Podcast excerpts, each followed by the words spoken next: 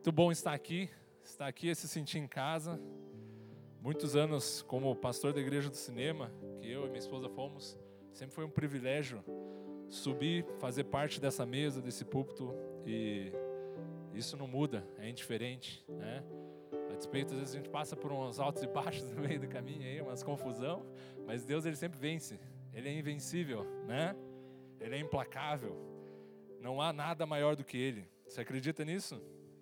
Amém? Aleluia. É, eu gosto de pensar, eu, eu falei, nessa semana, foi uma semana de muitas aulas, lá no Central Bible College, e eu já não sei mais pregar. Então, se eu ficar meio confuso aqui, minha aula, negócio aqui é o meu jeito mesmo. Não tem, já não consigo mais só.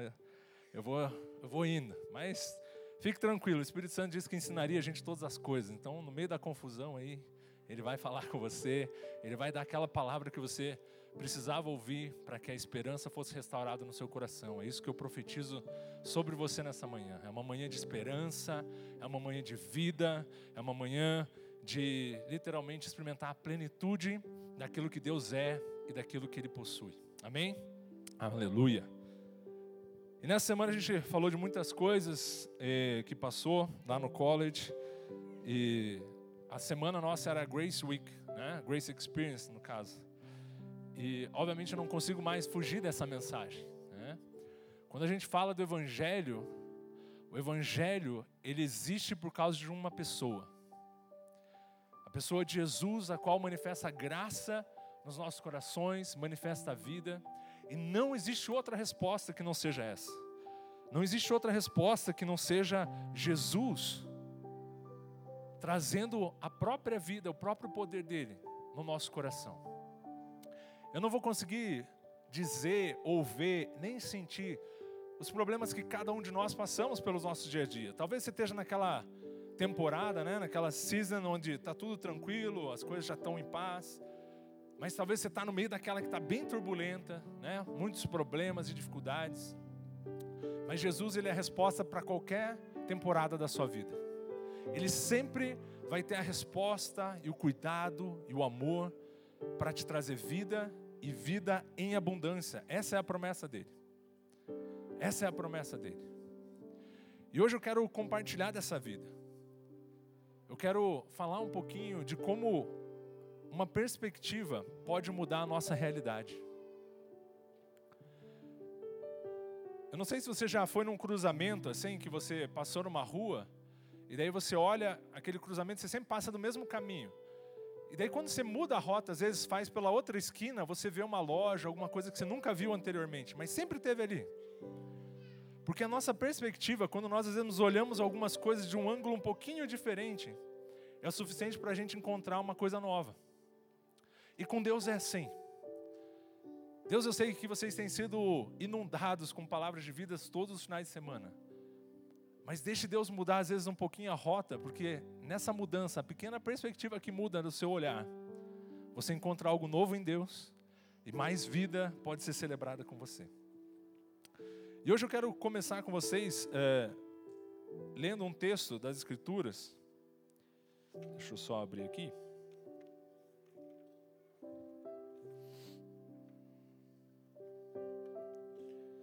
João capítulo 1,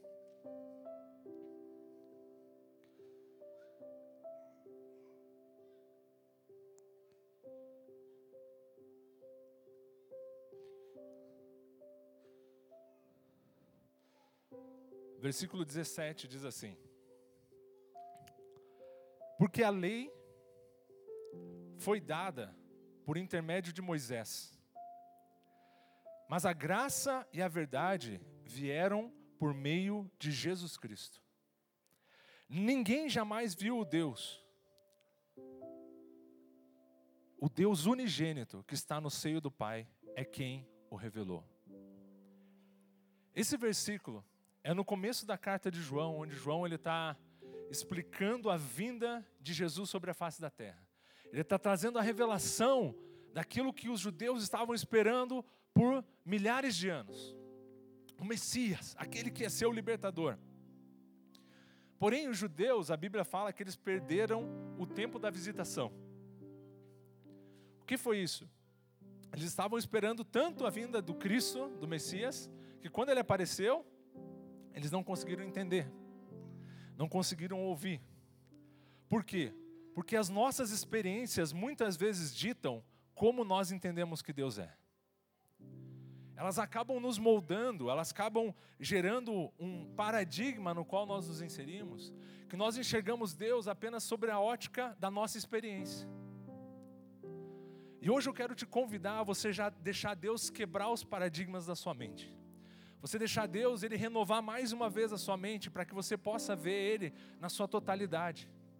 Para que você possa enxergar Deus não como você acredita em Deus, mas como ele escolheu se revelar a você. E Deus nesse versículo está dizendo que ele decidiu se revelar ao Pai, o Deus Pai todo-poderoso, né? Não, como o Henrique Cristo diria, né? Unfabel Pai, né? Aquele Deus, ele se revelou de uma maneira muito simples, de uma maneira muito delicada, através da vida de um bebê numa manjedoura. Um bebê que cresceu como essas crianças aí que correm aqui no nosso meio, foi se desenvolvendo ao ponto de chegar à sua maturidade. E nessa maturidade, ele conseguiu revelar o que Deus de fato ansiava. A lei foi dada por meio de Moisés. Existiam mandamentos, existiam instruções.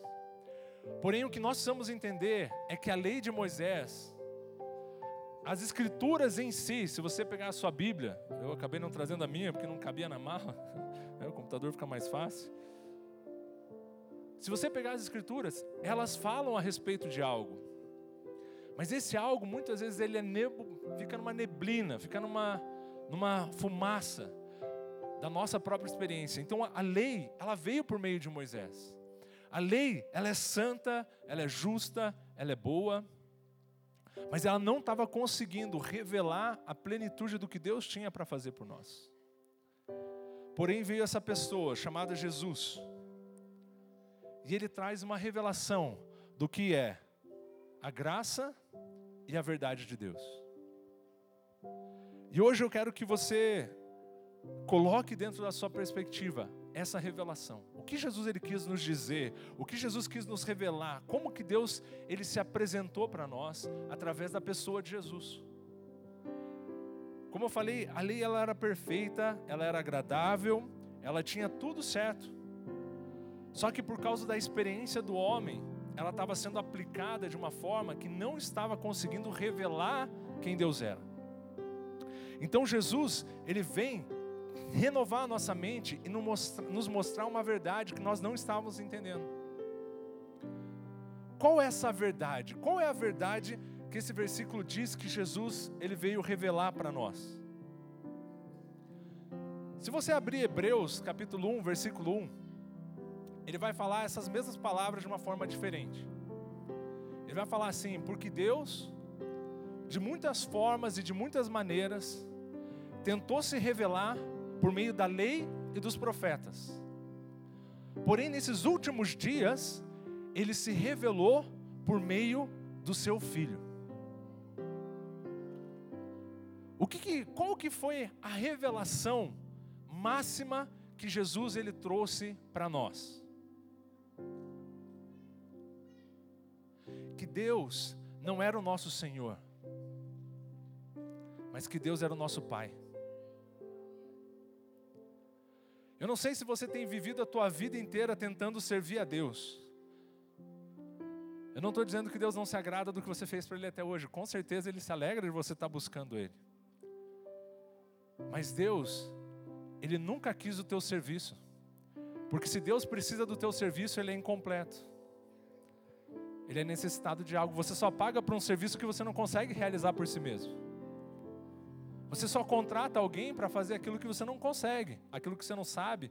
Ou se você precisa de ajuda, né? Tipo, eu sei que fazer uma, uma empreitada, construir uma casa, mas sozinho não consigo, eu contrato ajudantes. Você acha que Deus ele precisava de ajuda de alguém? Deus não precisava de ninguém. Deus ele não precisa de você. Ele quer você.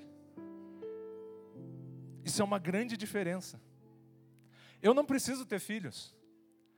mas eu quero ter filhos. Eu não tive filhos porque eu tinha uma essência dentro de mim dizendo assim: cara, como que eu vou viver se eu ficar velho? Quem vai cuidar de mim? Vou ter filho. Porque daí vai ter pelo menos alguém para cuidar de mim quando eu ficar velho. Você não tem um filho porque você precisa de um ajudante em casa, porque você precisa de alguém para fazer o trabalho que você não está com vontade mais de fazer.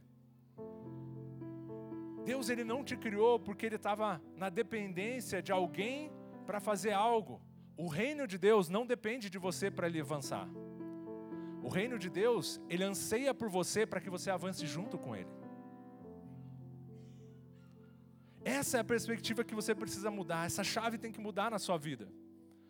Porque a lei de Moisés, interpretada como os judeus interpretavam, falavam a respeito de um Deus dos céus que precisava de um povo para resolver o problema deles na, dele na terra. Mas a verdade que Jesus revelou é que existia um Deus nos céus que nunca quis ficar sozinho lá. E ele decidiu se tornar homem para habitar no meio dos homens, para fazer parte da nossa realidade, para ser quem nós somos, sentir o que nós sentimos, viver o que nós vivemos, a ponto que nós possamos conectar o nosso verdadeiro coração com Ele. Um escravo nunca sabe a vontade do seu senhor. Um servo, ele simplesmente faz o que lhe foi mandado. Mas um filho, ele tem o coração do pai. Para os judeus, quando você perguntava quem eles eram, eles, eram, eles falavam assim: Nós somos os filhos de Abraão.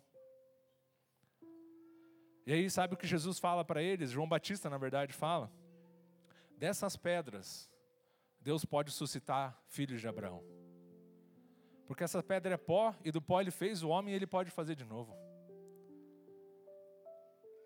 Mas filhos dele só são aqueles que creem nele e partilham da sua vida. Jesus ele chegou e falou assim: "Não, não, não. Nós não somos filhos de Abraão. Quando você for no teu quarto e você for orar, você ora dessa forma: Pai nosso que está no céu. Ele não falou Senhor nosso, Deus nosso, Jesus ele fala isso para nós, eu sempre digo para os alunos, eu falo isso, parece que nem choca a gente tanto quando a gente ouve a oração do Pai Nosso, porque a gente já ouviu e já orou ou rezou tantas vezes ela, que ela não traz mais impacto para nós. Mas para aqueles judeus, eles tapavam os ouvidos, porque essa declaração era uma declaração chocante. Não, não, não, nós não somos filhos de Deus, nós somos filhos de Abraão. E Jesus está falando assim: não, não, não, não. Eu vim aqui para que vocês se tornem filhos de Deus. Eu vim aqui porque eu não vim aqui procurar mais pessoas para trabalhar na obra que eu estou realizando. Eu vim aqui para encontrar mais irmãos que possam compartilhar a vida comigo. Então eu quero te desafiar nessa manhã de você parar de servir a Deus e começar a viver junto com Ele. Um filho que serve o pai, ele não serve porque ele é obrigado, mas ele serve porque ele quer estar do lado do pai.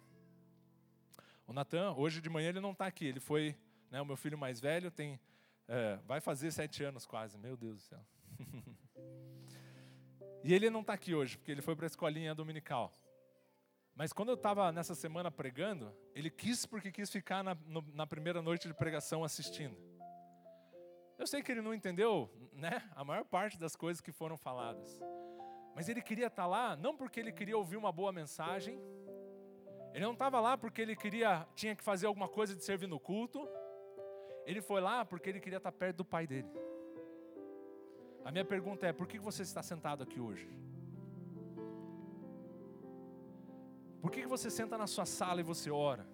Por que, que você faz o que você faz? Seja secularmente, eu vou pôr entre aspas, eu não gosto muito dessa palavra, seja fora da quatro paredes chamada igreja, ou seja dentro da igreja. Se você está buscando como servir a Deus, pare nesse momento, pare agora. Deus ele não está te chamando para que você sirva a Ele eficazmente. Ele está te chamando para você compartilhar vida com Ele. Esse é o alvo, esse é o foco. Só que talvez você pense assim, mas tá, mas como eu vou fazer isso? Por isso que Jesus ele veio revelar duas coisas. Primeiro, a verdade. A verdade é que eles estavam interpretando Deus de uma maneira errada. Eles estavam tentando cumprir mandamentos para que Deus não se zangasse com ele, com eles. Eles estavam tentando cumprir coisas para que eles pudessem agradar esse Deus tremendo que está nos céus e que podia destruir eles a qualquer momento. Jesus veio dizer: não, não, não, não, não. A lei foi dada para mostrar que você sozinho não consegue viver, mas que tem um pai que anseia compartilhar a vida. Essa é a verdade. É isso que eu vim revelar. Só que obviamente você não consegue sozinho, por isso que ele veio revelar a verdade e a graça. A graça de Deus não fala a respeito de algo que segurou a mão de Deus antes dele te dar a sarrafada, antes de dar a paulada em você. Nós achamos que a graça de Deus fala de algo que impediu Deus de pôr a sua ira sobre nós. Mas a graça de Deus não fala a respeito disso. A graça de Deus, ela fala a respeito do amor de Deus que foi derramado em nós para que nós pudéssemos viver a vida dele.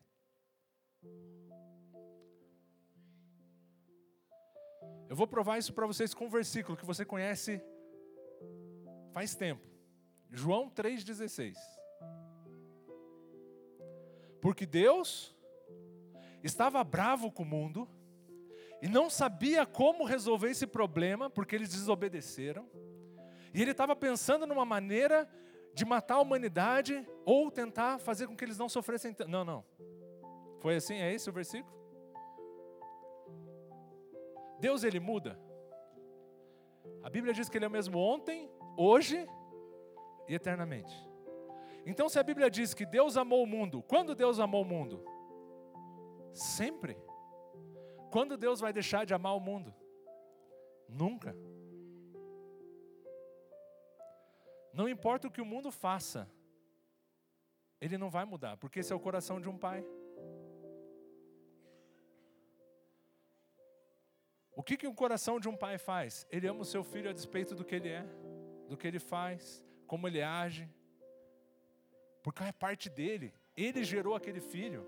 É impossível para um pai deixar de amar um filho. Talvez você vai falar assim, não, mas a minha experiência é essa. E o Bert falou um negócio nessa semana que me impactou muito. Ele falou assim: a tua experiência é essa, mas dentro de você tem algo que diz que isso está errado. Não interessa a experiência que você passou, dentro de você você sabe o que, um bom pai deve fazer. Sabe por quê? Porque a vida de Deus está em você. O Espírito Santo está falando assim: não, não, não, não, não é assim que um bom pai age. E por isso que você tem uma expectativa de um bom pai. E se você sendo mal tem uma expectativa de um bom pai, quanto mais o teu pai celestial. Por isso que Jesus diz, fala assim: vocês que são maus, sabem dar coisas boas aos seus filhos, quanto mais o seu Pai celestial. Deus ele anseia dar para nós a sua própria vida. Deus amou o mundo de tal maneira que ele deu. Ele não cobrou. Quando você acha que tem que fazer algo para Deus, você está indo na contramão. Aquele que ama dá, aquele que ama não pede. Deus ele te ama, ele não está te pedindo algo, ele está disposto a te dar tudo. Ele está fazendo tudo ao seu, ao seu poder, para que você partilhe de quem Ele é. Ele diz: amou o mundo de tal maneira que deu algo para que todo aquele que nele crê não tenha mais pecados. Para que todo aquele que nele crê não tenha mais dificuldades. Não, não, não. Ele falou assim: Eu não quero simplesmente tirar o pecado da humanidade. O pecado nunca foi um problema para Deus. O pecado era o problema mais fácil para Deus resolver. O problema que ele tinha é que ele precisava que você e eu vivêssemos eternamente. Porque isso que um pai anseia, um pai não quer nunca mais perder a vida do seu filho. Um pai, ele anseia ter um filho ao seu lado para o resto da eternidade. Esse é o sentimento dentro de nós. O que Deus queria do homem não era que o homem fosse bonzinho, simplesmente. O Deus queria do homem que o homem partilhasse da vida dele o resto da eternidade. E Deus sabia que isso seria o suficiente para ele adquirir o seu caráter, agir como ele age, ser bondoso, manifestar frutos de justiça. Porque o que nós fazemos não vem daquilo que nós nos esforçamos para fazer, mas daquilo que nos gera, nos nutre vida. A nossa boca fala do que o coração está cheio, as escrituras falam. Nosso coração precisa estar cheio da vida de Deus. Se ela estiver cheia da vida de Deus, nós vamos falar das coisas de Deus. Nós vamos pensar nas coisas de Deus. Então a sua luta contra fazer o certo e o errado, ela não está na resposta de você pôr uma lista de tarefas e falar assim: eu não vou mais abrir aquele site, eu não vou mais frequentar aquele lugar, eu não vou mais beber aquele negócio. Não é a lista de tarefas, é a vida de Deus dentro de você que vai falar assim: eu não quero mais abrir aquele site, eu não quero mais beber aquele negócio. Você não vai parar de fazer porque você pôs como a sua meta, mas você vai parar de fazer porque a vida que você experimenta é suficiente para te dar tudo aquilo que essas coisas aparentemente te davam. Essa é a resposta. E o nome disso se chama graça. Tito fala para nós que a graça é o poder de Deus para que nós possamos viver uma vida santa, justa e irrepreensível. Ele nos ensina, fala, Tito fala que a graça nos ensina a viver santa, justa e piedosamente. O que, que é isso? É o poder da própria vida de Deus habitando em nós, para que nós possamos manifestar a vida de Deus. Por isso que a verdade precisava ser revelada. Precisa ser falada assim, não é essas leis que vão resolver o seu problema. Não é seguir esses mandamentos, não é tentar ser bom. A verdade é que você precisa entender que Deus te criou para ser parte dele. Você foi criado para ser quem ele é. Pedro fala que nós possuímos a natureza de Deus, nós somos coparticipantes da natureza de Cristo. Esse era o anseio, esse era o lugar que ele queria nos colocar. Essa era a verdade que os judeus não estavam entendendo. Só que só quando você entende a verdade que você acredita na graça. Por isso que essas coisas só estão acessíveis àqueles que creem. Porque não é porque Deus não derrama a graça dele, a graça dele já foi derramada. Mas se você não usufrui dela, como que você pode encontrar vida se você não se alimenta da vida de Deus? E por isso que Deus ele anseia que nós olhemos para a verdade da perspectiva correta. Porque quando nós entendemos, nós cremos, nós somos convencidos. Eu estou falando que eu começo a dar aula, daí eu começo a falar outras coisas, mas não tem problema. Mas você precisa entender que fé não é pensamento positivo. Fé não é você declarar todos os dias que Deus ele é bom. Fé, a palavra fé, ela vem de uma raiz que significa ser plenamente convencido de. Fé é a certeza. Fé ela vem de certeza. Quando que eu tenho uma certeza? A certeza vem porque eu afirmo ela várias vezes ou porque alguém me convence? Deus ele precisava revelar a verdade, porque a verdade gera fé. Você não acredita naquele produto lá pinta o cabelo, né? Passa o spray no cabelo aqui e vai cobrir o cabelo. Já viu aqueles spray? Eu não sei mais o nome daqueles negócios. Né? Antigamente tinha no ratinho. Eu sou velho, né, velho? Vendia aqueles negócios, né? Daí parecia o cara careca, assim, que nem eu tô ficando, Jesus, né? E daí passava aquele spray e de repente cobria o cabelo e tal. Daí você, você já vai, ah, tá bom. Por quê? Porque aquilo não convencia você. Então você não tinha fé no produto, você não ia comprar aquilo. Por isso que Deus, ele precisava gerar fé no teu coração, ele precisava convencer você. Sabe o que ele fez? Ele pegou, chegou num acordo com o seu filho e falou: Filho, nós vamos ter que provar para o mundo quem eu sou. Você está disposto a esse desafio? Jesus falou: Tô. Mas para isso acontecer, você vai precisar crer em mim. Você crê em mim, Jesus? Jesus falou: Pai, eu creio em você. Então, Jesus, eu vou te esvaziar completamente da tua natureza divina e você vai se esvaziar. Filipenses capítulo 2, versículo 5 diz: Porque ele se esvaziou de si mesmo, não tomando por usurpação ser igual a Deus, mas se humilhou até a forma de servo, até a forma de homem. E Jesus assumiu uma forma humana. Jesus, quando ele era criança, ele não tinha superpoderes. Jesus, quando ele era criança, ele não tinha uma super força, ele não atravessava paredes. Ele era assim como eu e você. E sabe por que ele fez isso?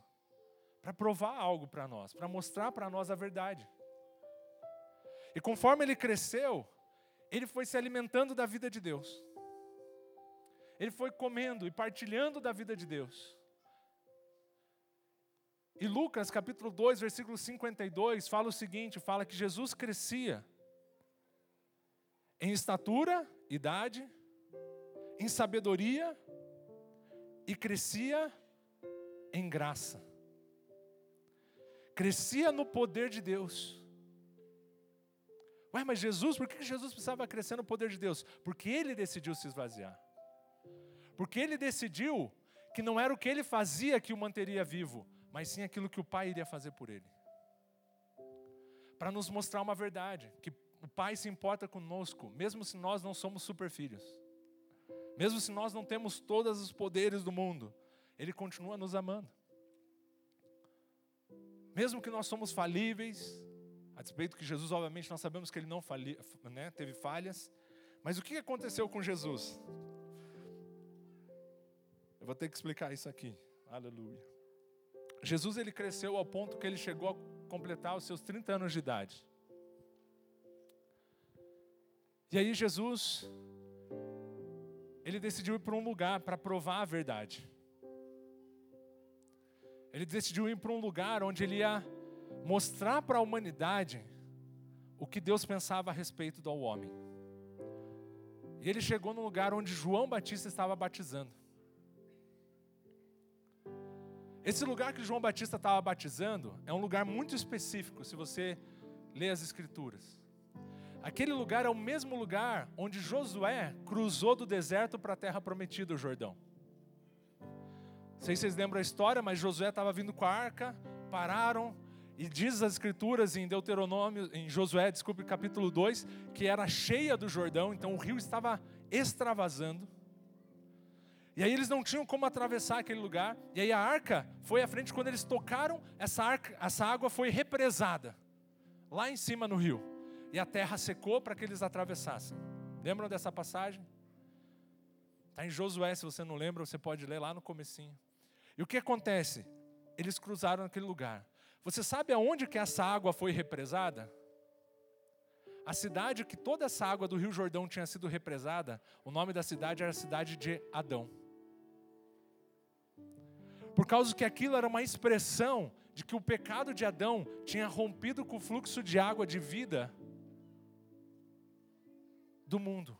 E Jesus ele vai nesse mesmo lugar, se coloca nesse lugar, e ele recebe sobre ele um batismo de João nesse lugar, que se chama o batismo de arrependimento, ou o batismo dos pecadores. A minha pergunta é: qual Jesus, qual Jesus, qual pecado Jesus tinha para se arrepender diante de João Batista? Tanto que João Batista falou assim: não, não, não, não, não. Eu não vou te batizar, você está doido? Você não é pecador, cara. Se eu te batizar aqui, eu estou provando tudo que eu estou pregando está errado. Aí dá ruim. Mas Jesus ele falou o seguinte: ele falou assim, não é necessário que eu me batize para que se cumpra a justiça. Sabe qual era a justiça? Quando Jesus se batizou naquelas águas, ele não estava se batizando para tirar os pecados dele, mas naquele momento ele recebeu todos os nossos pecados sobre ele. E quando ele saiu daquela água, carregado com todos os pecados do mundo inteiro, a verdade veio à tona. Uma voz do céu apareceu sobre aquele homem que carregava todos os pecados possíveis. E aquela voz do céu disse assim para ele: Tu és o meu filho amado, em quem eu tenho prazer. Porque não interessa o que você carrega, não interessa se é o pecado da humanidade inteira. Eu te gerei, eu sei o que eu quero de você. Você é o meu filho. E aí Jesus ele caminha com Deus. Eu vou ter que pular a parte do deserto, se você fica para outro dia, você me chama de novo, eu continuo. O seu ministério. E no final do seu ministério, Jesus, com o pecado inteiro do mundo, ele sabia de uma coisa: o salário do pecado é. E quando chegou o momento de Jesus, ele suou sangue e falou assim: Pai, esse pecado é muito para mim, eu vou morrer, eu estou com medo. Mas ele falou: Mas eu confio em você, Pai. Eu sei que ainda que eu morra, o Senhor é poderoso para me ressuscitar dos mortos. E esse homem que soou gotas de sangue, como nós podemos suar, esse homem que viveu com pecados, a ponto de se compadecer das nossas fraquezas, Hebreus fala, saber como nós nos sentíamos, ele mesmo carregado disso, ele sabia o pai que ele tinha, e ele creu na verdade que ele era o pai e sabia que sobre ele existia uma graça, um espírito da ressurreição que podia ressuscitar ele dos mortos. E no terceiro dia, a promessa de Deus deixou aquele túmulo vazio. A promessa de Deus revelou o que Deus estava falando desde antes da fundação do mundo.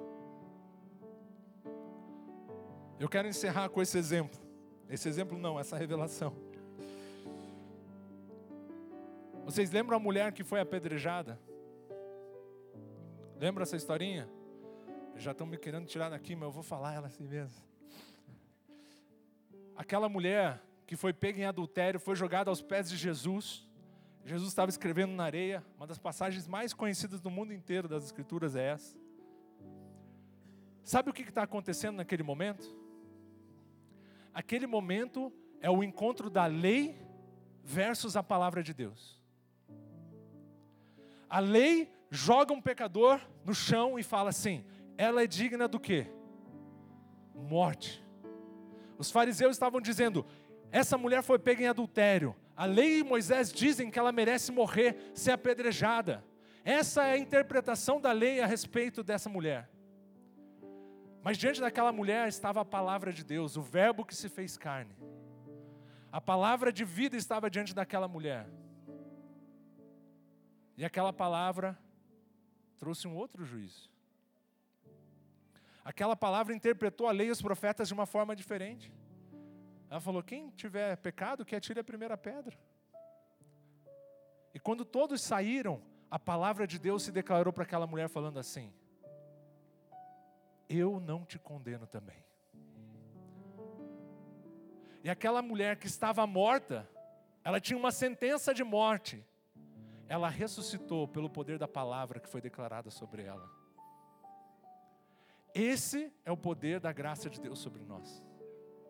Quando nós entendemos a verdade que é Deus nos amou antes da fundação do mundo, de Efésios 1:4. Que ele nos deu a vida. Se nós dependemos dele, nele, a graça dele é suficiente para que nós partilhemos da vida dele. E olhemos para a vida de Jesus e assim como ele creu e ressuscitou dos mortos, e a morte perdeu o seu poder sobre ele, o mesmo acontece conosco quando cremos. E esse poder de vida é o que nos transforma. Quando nós, como filhos amados, Efésios capítulo 5, versículo 1 fala assim: sede, pois, imitadores de Deus, como filhos amados. Não é para você imitar Deus tentando pôr aquela pulseira no braço, como o Cal falou, aquela corrente no braço, e você ser o que Jesus faria. Vocês lembram disso aí? Isso é meio velho, né? Vocês têm uns caras meio novos. A gente usava uma pulseira que dizia assim: o, que Jesus faria? Não é você fazer o que Jesus faria, mas é você se relacionar com o Pai, porque aí é o caráter dele vai ser impresso em você. E aí você, com a vida que ele transferiu para você, você é aquilo que você foi criado para ser. Hoje eu quero que você saia daqui entendendo que a verdade de Deus ao teu respeito é que Ele te ama desde antes da fundação do mundo. Ele não te chamou para você fazer algo para Ele, mas Ele te chamou para você ser algo com Ele. E desse lugar, Ele vai te dar todas as ferramentas necessárias para que a vida dele possa te sustentar. Não está em você, por isso que Paulo fala: quando sou fraco, é que Ele é forte. Quando eu reconheço que a vida não está em mim, mas nele, e me alimento dessa vida, a força nasce em mim. E aí tudo posso naquele que me fortalece seja passar pelo vale das sombras da morte, seja passar pelo pasto dourado, aonde eu estiver, não interessa mais o lugar, mas interessa quem me dá vida. Se coloque de pé, eu quero orar com você.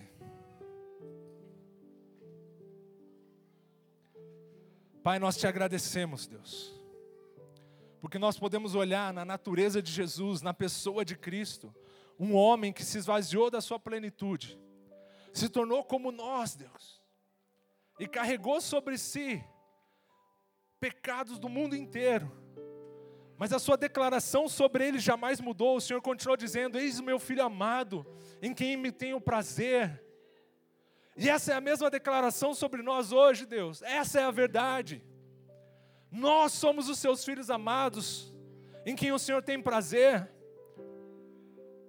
E essa é a sua graça, é o seu poder que vem sobre nós, a sua vida, que nos ressuscita dos mortos, que nos dá uma nova natureza, que nos faz viver uma nova experiência.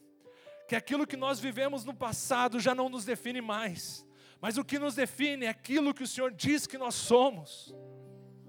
Aquilo que o Senhor tem para nós nos define.